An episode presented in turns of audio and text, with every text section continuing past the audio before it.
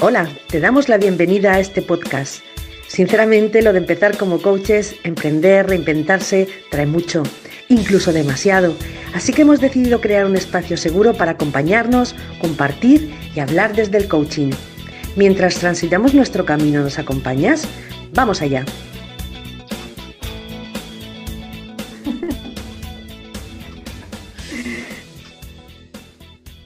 Bienvenidas, bienvenidas. Carmen nos presenta, si quieres, por favor, con tu super voz. Encantada de darle la bienvenida a Sandra López y Jessy López de Habilidades Clave. Hola chicas, a Lourdes de la red de Almate, bienvenida. Y la que os habla, Carmen González de Carmen Tu Coach. Así que empezamos con el episodio 9, que hoy vamos a hablar de poner límites.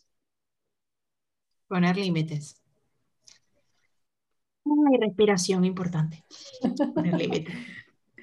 Bueno, poner límites, me arranco, me arranco. Poner límites para mí está súper ligado con eh, la asertividad. Eh, pienso que para poder poner límites, bueno, esos límites que, que en una casa serían pues una verja, ¿no? Unas barreritas o lo que sea a nivel de relaciones personales, siempre aunque no se vean así, siempre están y pienso que es sano poner esos límites con cualquier tipo de relación con la que tengamos. Lo que creo que es importante para que precisamente sean límites sanos es mm, saber cuáles son esos límites que queremos poner, porque a veces pienso que también parte del problema es que no sabemos mm, qué límites queremos poner, tenemos mucho desconocimiento, nuestros derechos asertivos los desconocemos y en este sentido, pues es algo que, suele costar, ¿no? Y además tenemos como muchas creencias erróneas con respecto al tema de poner límites. O sea, entre las más básicas que veo, esa creencia de que si eres asertivo o dices las cosas igual a grosero o antipático. O egoísta. O egoísta. Entonces, claro, si equiparas el hecho de poner límites con el hecho de ser grosero, antipático, egoísta, pues inconscientemente te vas a seguro sabotear de que no los vas a poner porque no, nadie quiere ser eso, obviamente. Otra creencia también que puede estar allí dentro, la creencia de que el conflicto es malo. Entonces, seguramente en muchos de esos límites que pongas te van a llevar a un conflicto y si piensas que los conflictos pues son malos o los quieres evitar, obviamente también te vas a sabotear y vas a preferir pasar o que dejarte pisotear, lo que sea, porque vas a evitar siempre el conflicto. Otra creencia que también creo que puede estar allí, o una mezcla de todas, o suelta, puede ser también un poco el, sentirte que necesitas ese amor externo, ¿no? A lo mejor si tú te sientes inseguro o, o no te amas a ti mismo, a ti misma lo suficiente, una manera también de, obtener ese amor de fuera es, complacer, es complacer a los demás siempre. Entonces, en la medida en que tú eh, no hay límites y te los pasas por el forro, siempre estás ahí para los demás, complaces, complaces, pues ganas eh, de una forma equivocada y tóxica seguramente, pero ganas ese amor que tú mismo no te sabes dar. Y está claro, esta creencia en particular es muy dura de reconocer y muchas veces es inconsciente porque tú no sabes que lo que estás buscando es un amor, una validación externa, ¿no? Entonces, bueno, para empezar, eh, por ahí mi, aportación, a ver cómo, cómo va esto. Bueno, yo creo que has dicho un montón, un montón de cosas ya y, bueno, yo había preparado un poquito así para como un esquema mental, entonces voy a ir soltando una serie de palabras, ¿no? Que a mí me parecen como tipo lluvia de ideas, ¿no? Entonces, eh, a la hora de poner este título de aprender a poner límites, me salieron todas estas palabras. Intimidad, conexión, honestidad, autoconocimiento, autoestima, valor propio, respeto, va derivando. Posición, ¿en qué posición te colocas? Otra vez el triángulo de karma. El miedo, el coraje, el valor, el apego y el futuro, ¿no? El estar no presente, es decir, miedo al futuro, ya estás en las consecuencias que puede tener y por eso lo ponía esa palabra. Entonces, en relación a, estas palabras, lo que a mí me salía era una imagen como que cada uno de nosotros somos como piezas de puzzles, ¿no? Y las piezas de puzzles, cada una tiene una forma. Entonces tenemos una parte delimitada. Entonces yo voy, yo soy la pieza, yo soy esta pieza de puzzle con dos bracitos, por ejemplo, me voy moviendo y quiero, choco con, con Sandra, me encuentro con Sandra. Entonces si somos iguales, pues no encajamos. En algún momento tenemos que cambiar, buscar otro, tendremos que estar buscando nuestro lugar. Entonces, si yo choco con Sandra, Sandra me está enseñando cuáles son mis límites, o sea que me está devolviendo cómo es mi forma. Así que me sirve para conocer mis límites. Luego, en el fondo, para mí, eh, aprender a poner límites es aprender a cómo quieres estar en el mundo. Si quieres estar amando, ¿no? entregar amor, o lo que quieres es vivir desde el miedo y desde todas estas eh, trampas mentales, en cierta manera. Porque en el fondo, cada vez que yo tengo un conflicto con un otro, con otra pieza, lo único que me está diciendo esa pieza es quién soy yo. Entonces, ah, el conflicto realmente es, eh, fruto de la intimidad. Yo quiero intimar contigo o no quiero intimar contigo. De hecho, os lanzo una pregunta que no hacía más que también reflexionar, que es, ¿qué es lo más íntimo que puedes hacer con alguien? Ser mal pensadas, hombre, ser pensadas o bien pensadas. Pues temita, ¿no? Relaciones sexuales. Las relaciones sexuales están exentas de fricción, de roce, que es una relación sexual.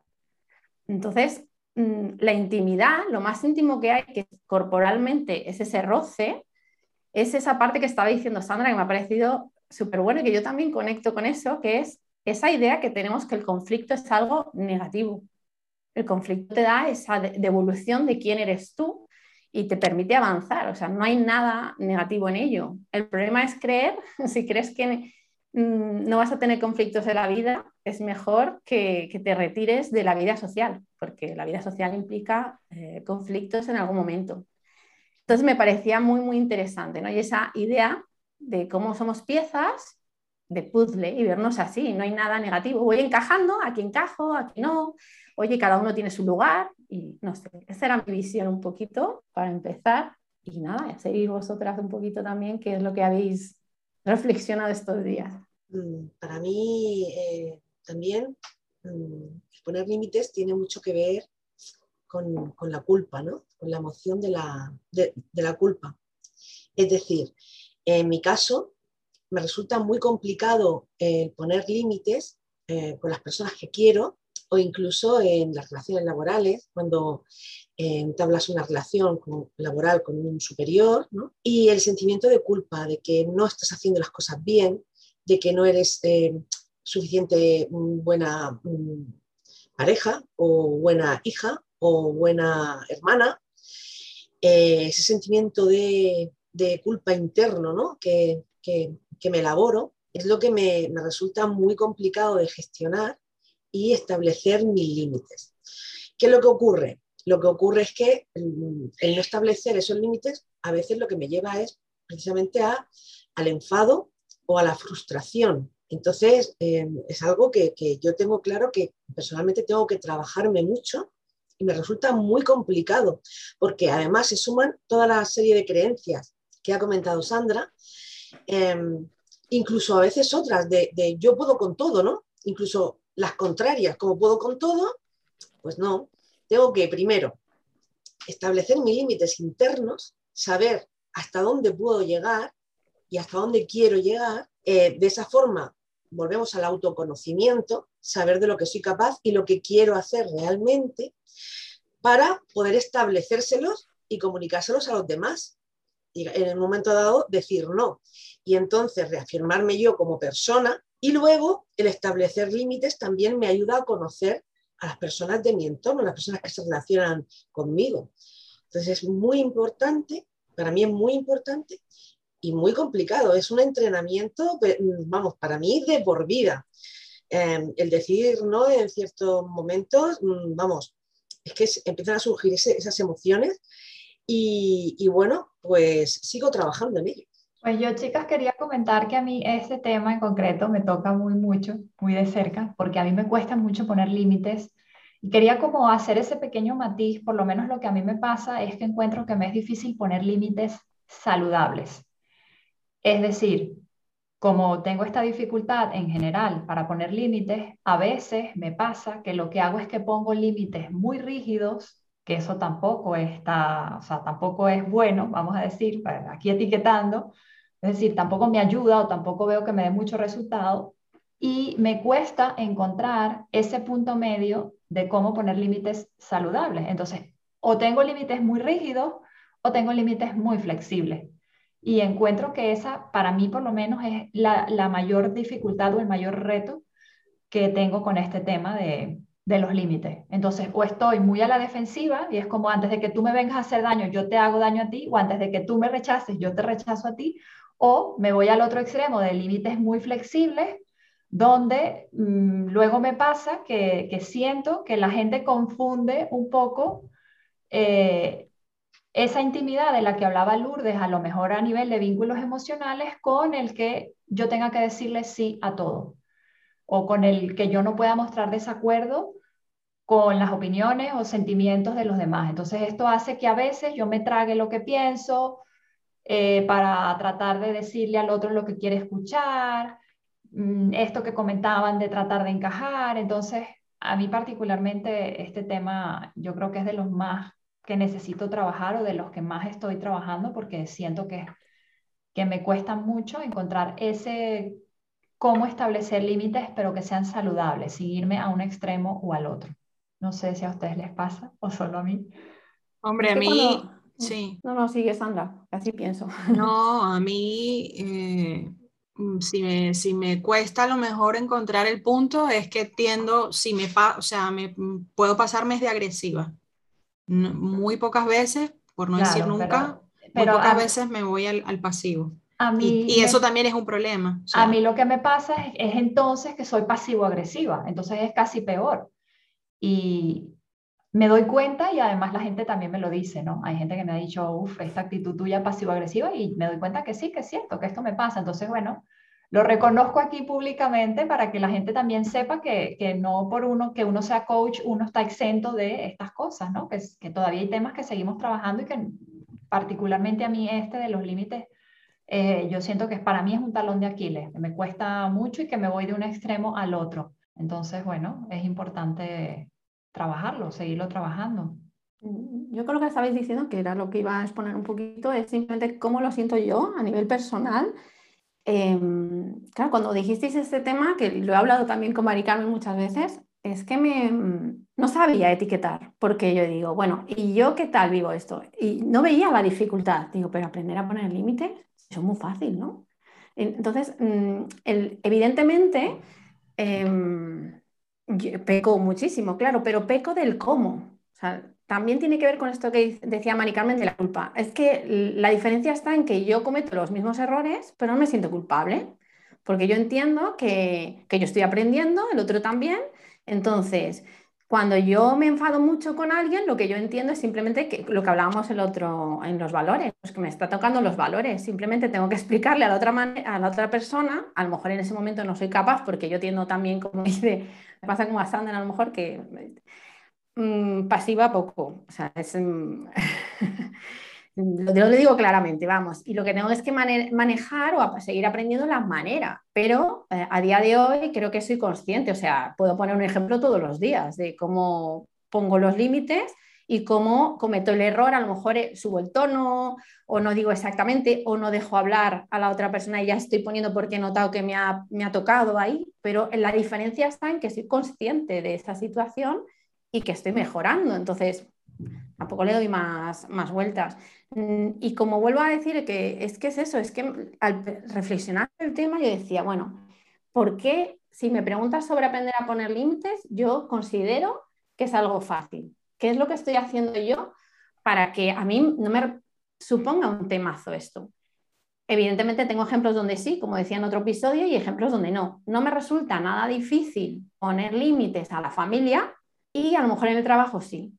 ¿Qué hay diferente? Entonces, ¿qué hago yo diferente o qué estoy pensando cuando trabajo? ¿Estoy en el trabajo o estoy en la familia? ¿Qué estoy pensando? Pues como decíais, no sé si lo ha comentado Mari Carmen o Sandra, pero es un poquito el cómo entro yo a esa relación, que estoy pensando de mí, creo que ha sido Mari Carmen, que estoy pensando yo de mí en el trabajo, me estoy colocando yo inferior Y por eso entro esa, eh, con esa inseguridad, con ese miedo que yo decía. ¿Cómo quieres vivir? ¿Desde el miedo o desde el amor? Con mi familia no tengo ese problema y soy capaz de poner límites. ¿Cómo los ponga? Pues progresa adecuadamente, podemos dejarlo ahí. Pero realmente em, no tengo dificultad porque hay unos buenos cimientos. O sea, yo sé que yo quiero querer a mi familia y que eso implica explicar qué necesito todo el rato. Volvemos al último episodio de la comunicación.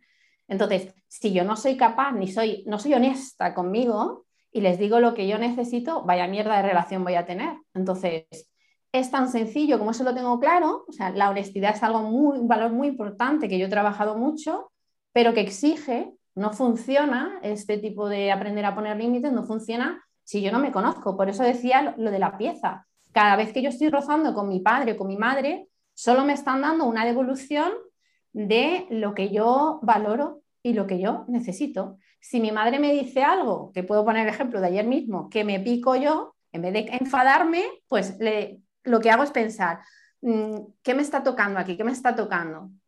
y digo, ah, me está tocando, pues, por ejemplo, eh, la intimidad que yo quiero conmigo misma. Si mi madre me dice, ay, y vamos a tu casa y te damos una sorpresa. ¿Me gustan a mí las sorpresas? No. Entonces, como no me gustan las sorpresas, simplemente mm, estoy en este momento, si digo, no, no, llámame, que no sé qué, y lo digo con un tono que no es el más adecuado, pues simplemente es porque yo mm, valoro mucho el tener este tiempo de intimidad, mm, me gusta disfrutar de mis familiares dándoles lo mejor de mí y eso implica, por ejemplo, tener la cama lista, la casa preparada para poder recibirles de la manera más adecuada. Entonces, no es que seas un controlador y si vienen estupendo, pero evidentemente me gusta, lo voy a hacer mejor si hay eh, una serie de requisitos que para mí son importantes. Entonces, si yo conozco todo eso de mí, cuando llega eh, mi madre y me llama y yo le explico, eh, mira, si queréis venir me parece estupendo, pero te agradecería que lo hagas, eh, pues a lo mejor un día antes o lo que sea. Y así yo puedo preparar y podemos disfrutar de una velada maravillosa y todos contentos. Entonces, te digo lo que yo necesito, tú me dices lo que necesitas y los dos están contentos. Pero entonces yo creo que, es autoconocimiento, o sea, lo que me regala el conflicto es autoconocimiento. La cuestión es decidir cómo quiero moverme yo en, el, en ese conflicto y mm, qué conflicto elegir, qué conflicto sí es productivo y qué conflicto no lo es. Eso yo creo que es también una clave muy interesante, ¿no? Estoy muy identificada con lo que comentas, Lourdes. Creo que nos parecemos en bastantes cosas. Eh, pienso que, que, bueno, antes me gustó también mucho lo que comentó Mari Carmen de comunicar, establecer límites y comunicarlos a los demás. Me lo apunté. esto también es fundamental. En la medida en que sabemos esos límites, si no los comunicamos claramente, eh, la llevamos mal. La llevamos mal porque es fácil que la otra persona o no lo sepa o se confunda eh, o siga pensando lo que sea que siga pensando. Entonces yo creo que, que sí es importante trabajar esta parte de comunicarlos con las equivocaciones que puedan venir, lo vamos a hacer peor o mejor, pero a mí, mm, no sé, eso también lo llevo como un valor muy clavado. El tema de comunicar ligado con honestidad para mí es fundamental.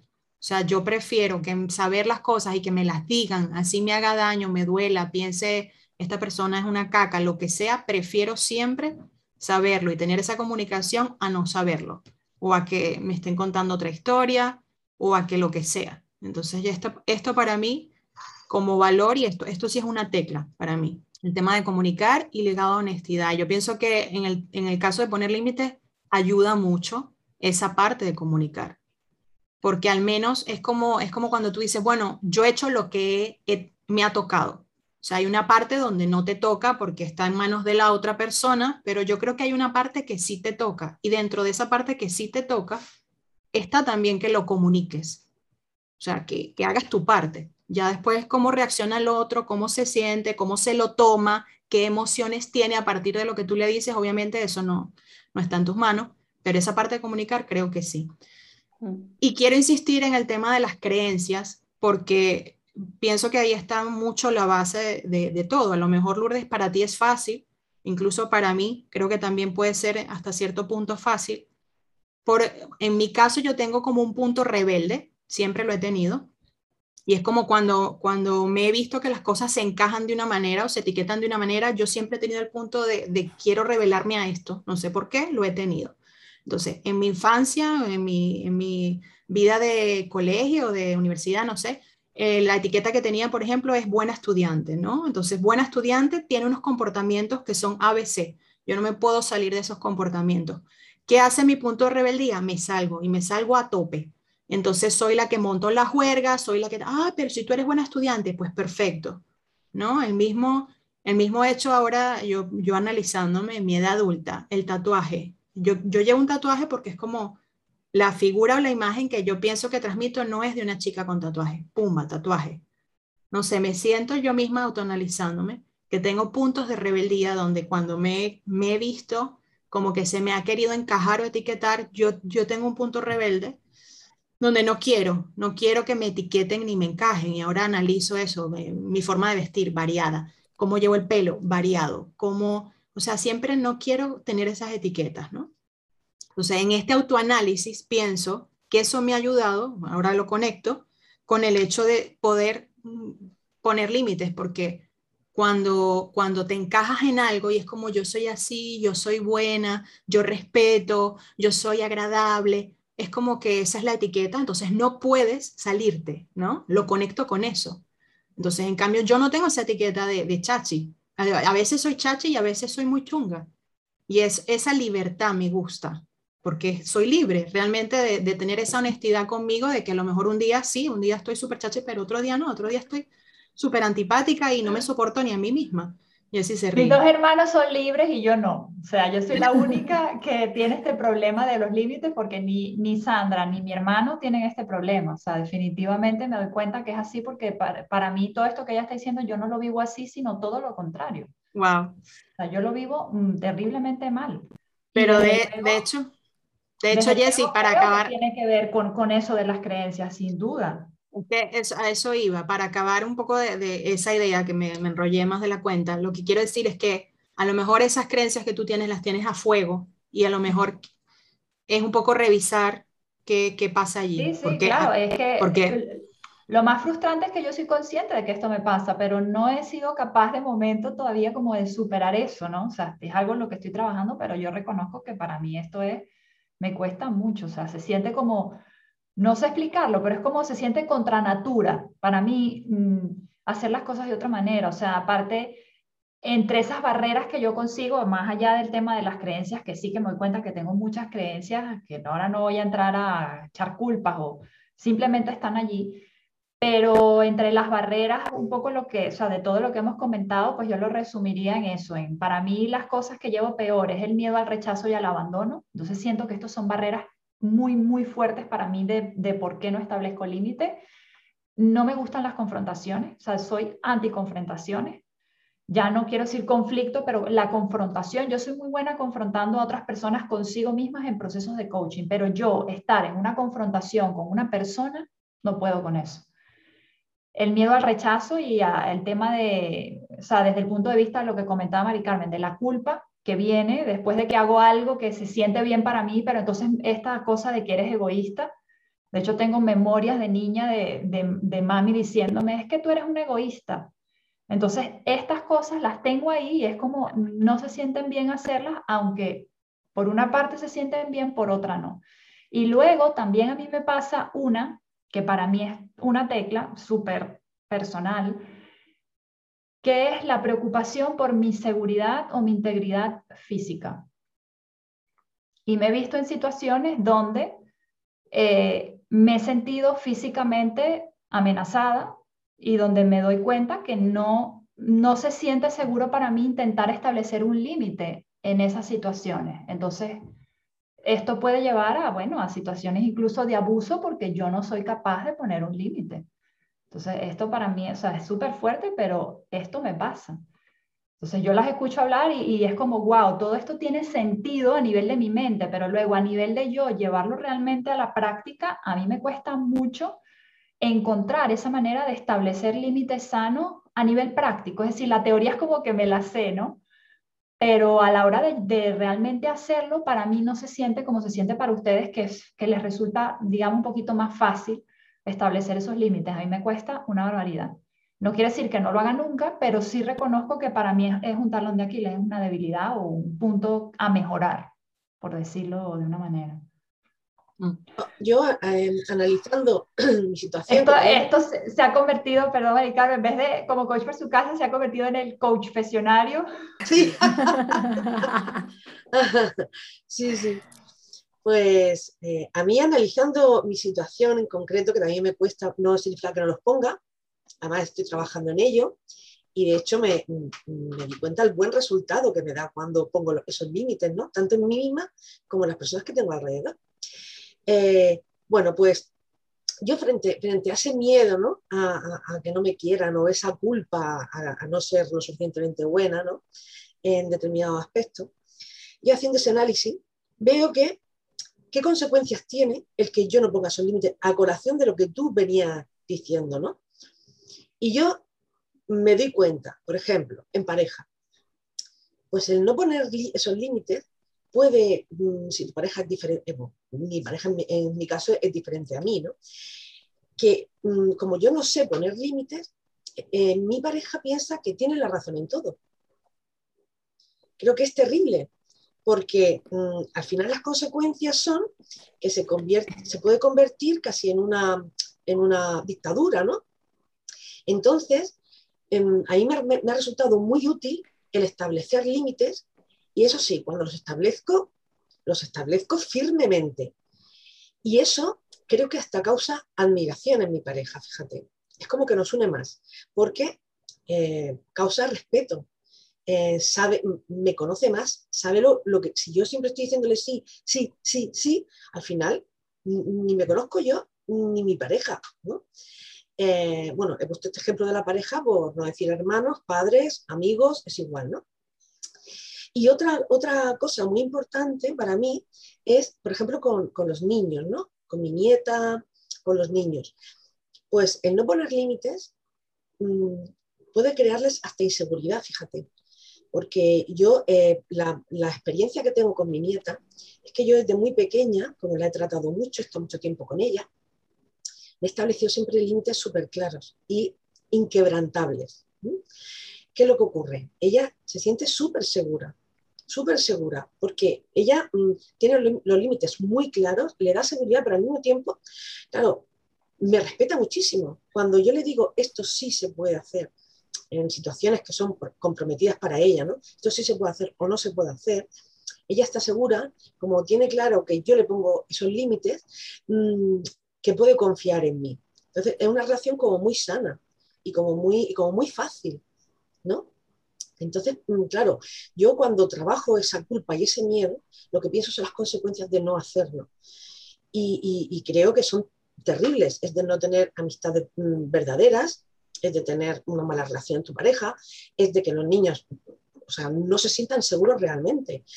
Yo he visto a sobrinos de mi marido darle las gracias. Y cuando eran críos, o sea, era como el tito malo, ¿sabes? Era como el tito horroroso, el ogro, que ponía límites, ¿no? Y decía no. Bueno, pues eh, cuando son mayores dicen, gracias por ponernos límites. O sea, fíjate. Em, entonces, el trabajármelo al revés, ¿no? Voy a hacerlo para mí y para, y para, y para los demás, ¿no? Yo con lo que estás comentando, Mari Carmen, mm, por ejemplo, em, es que no me quiero meter, a ver si soy capaz de decirlo rápido. Eh, tiene que ver con, el árbol de la vida, pero bueno, voy directamente. Dos arquetipos, ¿vale? Eh, arquetipos psicológicos que tenemos dentro de nosotros mismos. Esto un día lo puedo comentar y tal, que es muy interesante. Pero bueno, dos que están en polos opuestos. Tenemos como una configuración psicológica, arquetípica, que eh, puede entrar en este tema, donde uno, un arquetipo es el coraje o la fe o el valor, y enfrente tenemos la disciplina y los límites.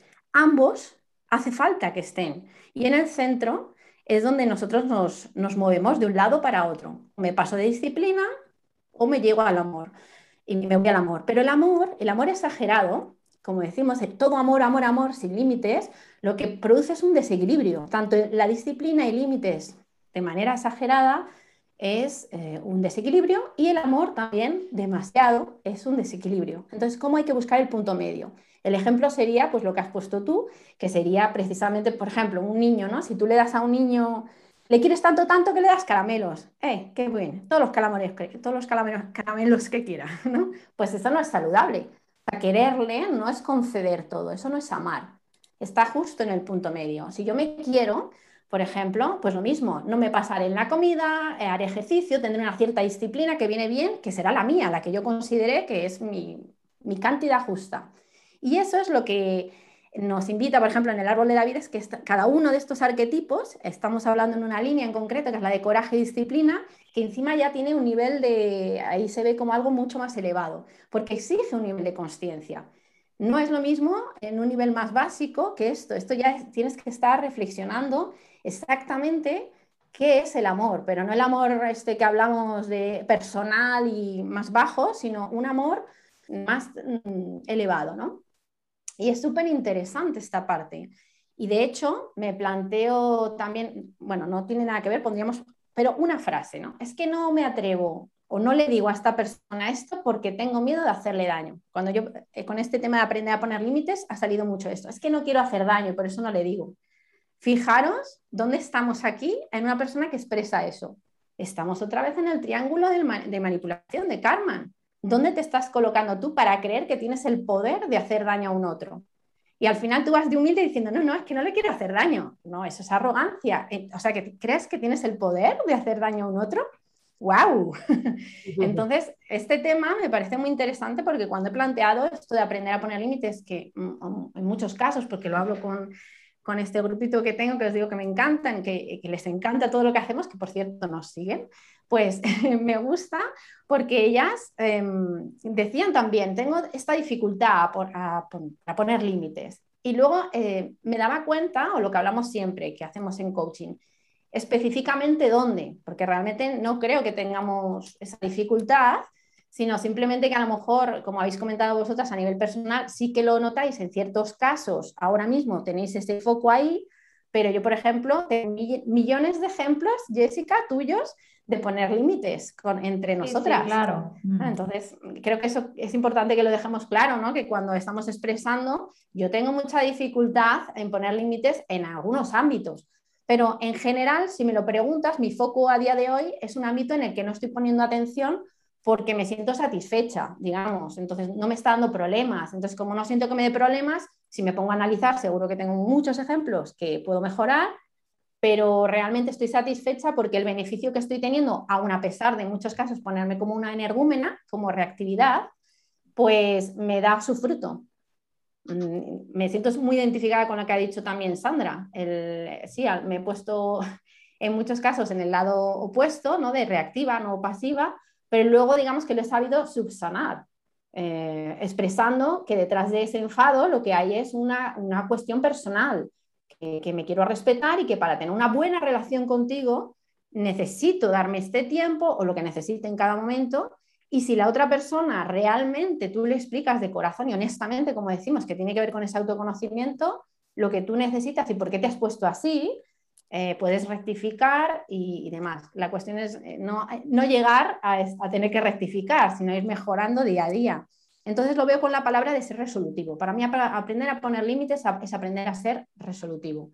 Una persona que no teme el conflicto, que entiende que el conflicto es parte de la intimidad, parte de conectar con, las otras personas y, bueno, y que en el fondo pues hay una, serie de claves eh, para poder ir conectando que las vimos en la comunicación asertiva, que simplemente mm, conocerte tú primero, o sea, todo este trabajo de estar, de tener calidad de vida empezaría por, por el autoconocimiento. Y a partir de aquí ya podemos establecer una buena, una buena relación. Yo creo que podríamos ir diciendo quizás esos tips que os han servido a lo mejor para... Yo quiero, antes de pasar a los tips, compartir una experiencia personal de vida que tuve, que tuve en este tema de, de los límites y de poner límites. Y fue en el proceso en el que soy madre. Eh, cuando soy madre, me di cuenta que yo ya no era yo, era una extensión de mis hijos y esto de, o sea, esta perder mi individualidad eh, fue como muy fuerte, ¿no? De hecho, eh, donde me logré encajar, me logré encajar porque no sé por qué tenía esa necesidad de encajar en algún lado, al final fíjate por dónde no quiero etiquetas, pero luego yo las busco, ¿vale?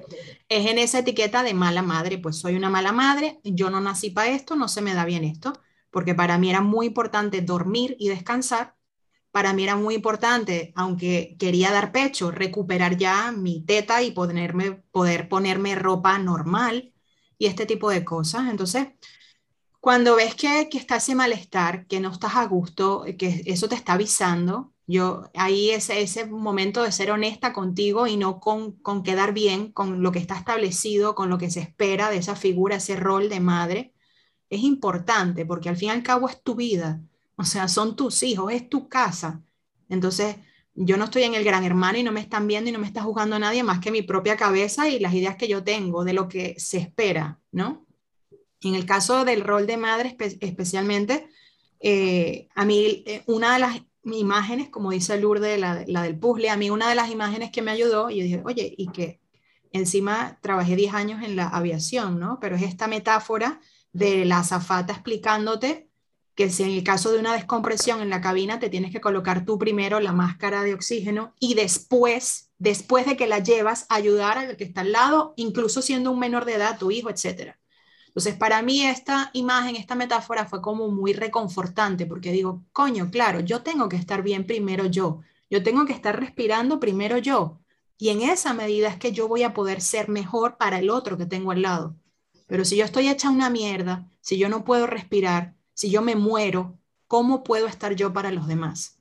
Y esa creencia es una de las que quizás creo que, que dificulta más el poner los límites, porque es como estar para el otro, ser agradable, ser servicial, el otro primero, no seas egoísta, no pienses en ti, tú eres la última. Entonces, eso llevado a un extremo, por, por supuesto que es tóxico, es dañino, como también poner, el, como comentaba Jessica, poner los límites súper rígidos, lo que hace es alejarte de la gente. Entonces, por supuesto que el arte está en encontrar el punto medio. Yo no tengo la fórmula mágica, ojalá la tuviera, pero allí está el trabajo de todos y de cada uno, ¿no? Encontrar ese punto medio pero esta imagen quería compartirlo porque fue una experiencia en realidad muy fuerte para mí eh, y la segunda niña, yo creo que peor. No sé si tuve ese mini, mini postdepresión de, de maternidad, pero es una, fue una experiencia que, que me puso a, mi límite de cuáles son los límites para mí en cuanto a ser individuo, ser persona y mi nuevo rol, ¿no? Ese nuevo rol de madre que tiene unas exigencias y unos requerimientos, pues, como muy, muy establecidos socialmente. Así que eso, quería compartir. Bueno, entonces los tips, Lourdes, ¿no? Proponías. Sí, yo si queréis voy diciendo así como un esquema y vais rellenando para que tengamos un poco que compartir para los demás si les va sirviendo. Eh, tiene que ver con el episodio anterior, ¿no? La comunicación. Yo primero, eh, lógicamente, como estamos aprendiendo a poner límites, sería el número uno, pues qué siento, ¿no? ¿Qué estoy sintiendo con respecto a esto? Etiquetar la emoción. Y partiendo de esa, ese sería el uno. Partiendo de esa emoción ya tengo la información de lo que necesito. Punto 2. Dentro de esto podemos hacer punto 3, eh, que sería, bueno, si esto que necesito me lo puedo dar yo o tengo que hacer, o me, me tienen que ayudar en cierta manera. Pues si me lo puedo dar yo, pues no hace falta pedir nada al otro. Punto 4, pues vale, ya sé lo mío. Vamos a ver ahora qué emoción tiene el otro, qué necesita y si se lo puede dar él. O sea, haríamos el mismo proceso con el otro. Una vez que tenemos esto, em, preguntar, porque claro, no se trata de que yo al otro me haga este proceso y me lo imagine, no, se lo pregunto. Y una vez que tenemos los dos estas cosas, pues sería específicamente, si realmente tenemos que hacer una petición, pues específicamente cuál sería, muy concreta. lo que hablamos en el último no... Es que yo quiero que seas cariñoso conmigo. ¿Qué es cariñoso para ti? Pues que cuando te vayas me des un besito, eso es un hecho, o sea, una, acción concreta, porque para ti ser cariñoso es que te despidas con un beso. Para el otro puede ser llegar y sonreírte. Vete tú a saber. Entonces, una vez que tenemos esto, que hemos hecho este proceso, tenemos dos vías, dos respuestas, ¿no? Ya hemos hecho ahí los pasos y puede ser que hagamos la petición y nos digan que sí, bien, pero puede ser que nos digan que no. Entonces, si nos dicen que no, ¿qué? Ah, ¿se ha acabado todo? No, pues aquí es donde viene la lluvia de ideas las alternativas donde podemos ir soltando cada uno de manera flexible, pues ¿qué es? Mm, ¿Qué se te ocurre a ti? ¿Qué se te ocurre? Venga, va, va. e intentar ese, ese diálogo de trueque, de, bueno, venga, vamos a ver si hacemos una negociación. Porque en el fondo el conflicto lo único que es son negociaciones, son debates y negociaciones. O sea que por eso digo que está muy relacionado con ser resolutivo. A mí la verdad es que el conflicto me pone, porque la verdad es que tú te pones a discutir con un otro y lo que estás viendo es simplemente los recursos que tiene. ¿Qué recursos tienes tú? Pasaste, Lourdes, te pasaste. Me pasé un poquito. No, pero es verdad, porque conoces a la otra persona. Tú te das cuenta que cuando estás con alguien en un conflicto, la conoces. Es como mi hermano que, está en el mar, le encanta la navegación.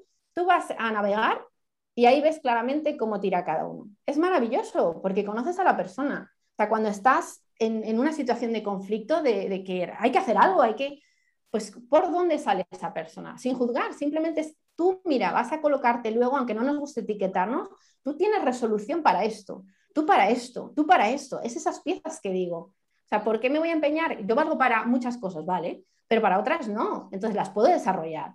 Pero si se me da muy bien algo, en ese conflicto lo vamos a descubrir. Entonces, no es nada más que una forma de intimar con un otro, como he dicho al principio. Entonces, es muy bonito. Si en el fondo eh, tener conflictos, aprender a poner límites es, es conocer al otro. O sea, si tú tienes un poquito de conflicto y de roce conmigo, estás en el fondo intimando conmigo. O sea que es, bueno. Yo lo veo como muy interesante. La persona que no quiere nada contigo ni, pasa de largo. Pues retomando entonces esa idea que lanzas, Lourdes, de, de, qué hacer cuando tienes esa vía y el otro te dice que sí, maravilloso, pusiste tu límite y lo respetaron y es, es, magnífico, o cuando, ¿qué pasa con ese no del otro, no? pues ahí creo que entran todas las técnicas de asertividad, que hay un montón, desde el disco rayado, el banco de niebla, las más típicas, clichés, pero realmente eh, son, hay técnicas que ya están un poco para eso, ¿no? Cómo mantenerte en tu no, cómo insistir, cómo devolver la pregunta que te hace una persona a lo mejor con otra pregunta, entonces devuelves el balón. Esto es como un entrenamiento así de karate, ¿no? Que tienes que aprender cuáles son las llaves que tienes que aplicar y un poco usar esa misma energía, esa misma fuerza de tu enemigo, entre comillas, para ir devolviendo, ¿no? A mí me funciona mucho el humor. Yo con el humor suelo soltar, pero le, le, doy, como digo yo, ¿no? Te devuelvo. Ah, ¿será que, tú, ¿será que tú, me ¿será que tú me estás queriendo decir esto? ¿Será que, y puede ser que tú, no, pero hay, hay cosas magistrales y, y, bueno, y yo también he sufrido de personas que son unos maestros en esto y, me quedo como, coño, me acaba de decir tal cosa. ¿no? Eh, hay que hilar muy fino, obviamente, para no caer en tú ser ese agresivo, ese abusador. Hay que hilar muy fino. Pero sí que hay muchas técnicas que es cosa de entrenamiento y de practicarlas y de, y de ponerte con eso y son las técnicas de asertividad, que esto con una búsqueda, como decimos siempre en San Google, podemos tener algún poquito de cosas. Y yo voy a insistir otra vez que otra, otra cosa que hay que hacer sí o sí es revisar las creencias. ¿Cuáles son esas creencias que están debajo?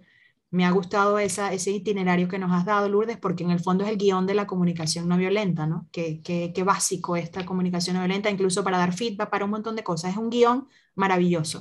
Entonces, emociones, necesidades, eh, bueno, expresar las cosas, hacer las peticiones, pero aún agregaría también como marco este examinar con lupa la creencia y desmenuzarla, cortarla, porque aunque como Jesse decía, tiene muy claro la parte racional, creo que, que hay que entrar ahí con una navaja a cortar para que realmente eso, eso racional como que se asiente más porque está tan metido en, la sangre, a fuego, en las venas, esas otras creencias de eres un egoísta, eres no sé cuánto, eres no sé qué, que si, que si no entramos a examinarlas y a romperlas, eh, va a ser difícil poder hacer este otro itinerario, pienso yo. Entonces, que, eso tiene que estar de la mano.